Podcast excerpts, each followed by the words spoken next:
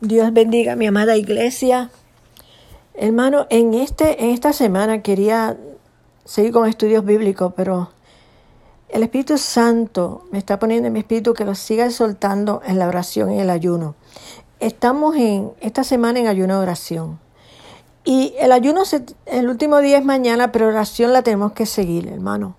No podemos dormirnos. La iglesia de Dios no se puede dormir. Hay se dice que viene un virus más terrible que el que tenemos.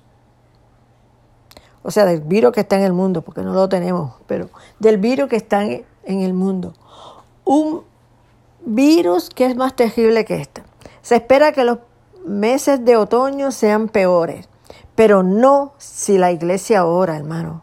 Así que nosotros tenemos que orar como nunca. No es la oración diaria de nosotros lo que estamos acostumbrados a orar. Tenemos que trabajar la milla extra en la oración. Yo espero que todos ustedes estén orando como nunca. Orando para que el Señor no permita que ninguna otra ataque venga. Porque no ha sido la mano de Dios, como dicen algunos, que trajo este virus. Dios es bueno, Dios manda cosas buenas y Dios no quiere que su pueblo sufra. Pero nosotros tenemos que interceder, hermano. Tenemos que interceder porque por la oración de justo el Señor puede parar muchas cosas.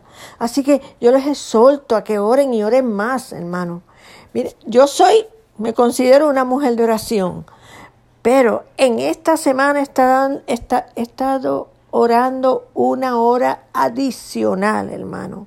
Y espero no parar, hermano, aunque se acabe el ayuno. Tenemos que seguir orando, orando, orando sin cesar como nunca. La iglesia tiene que mantenerse en oración para ver la gloria de Dios, para ver la protección sobrenatural en la iglesia de lo que está próximo a parar y a pasar, perdóneme, y para ver la mano de Dios parando las cosas que vienen, que dicen que vienen. Por favor, hermano, lo que quiero es que sigan, sí ayunando, pero lo más importante, que sigan humillándose ante la presencia del Señor, que sigan orando, oren más, no se cansen de orar, oren, hablen con Dios, hablen con Dios y oren Oren que la voluntad de Dios sea establecida en la tierra, que la voluntad de Dios sea establecida en nuestras casas, que la voluntad de Dios sea establecida en la iglesia, que la voluntad de Dios sea establecida en esta nación, porque en esta nación estamos viviendo, estamos residiendo en esta nación.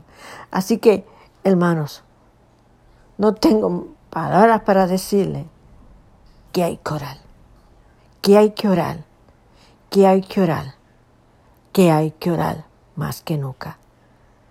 Dios los bendiga.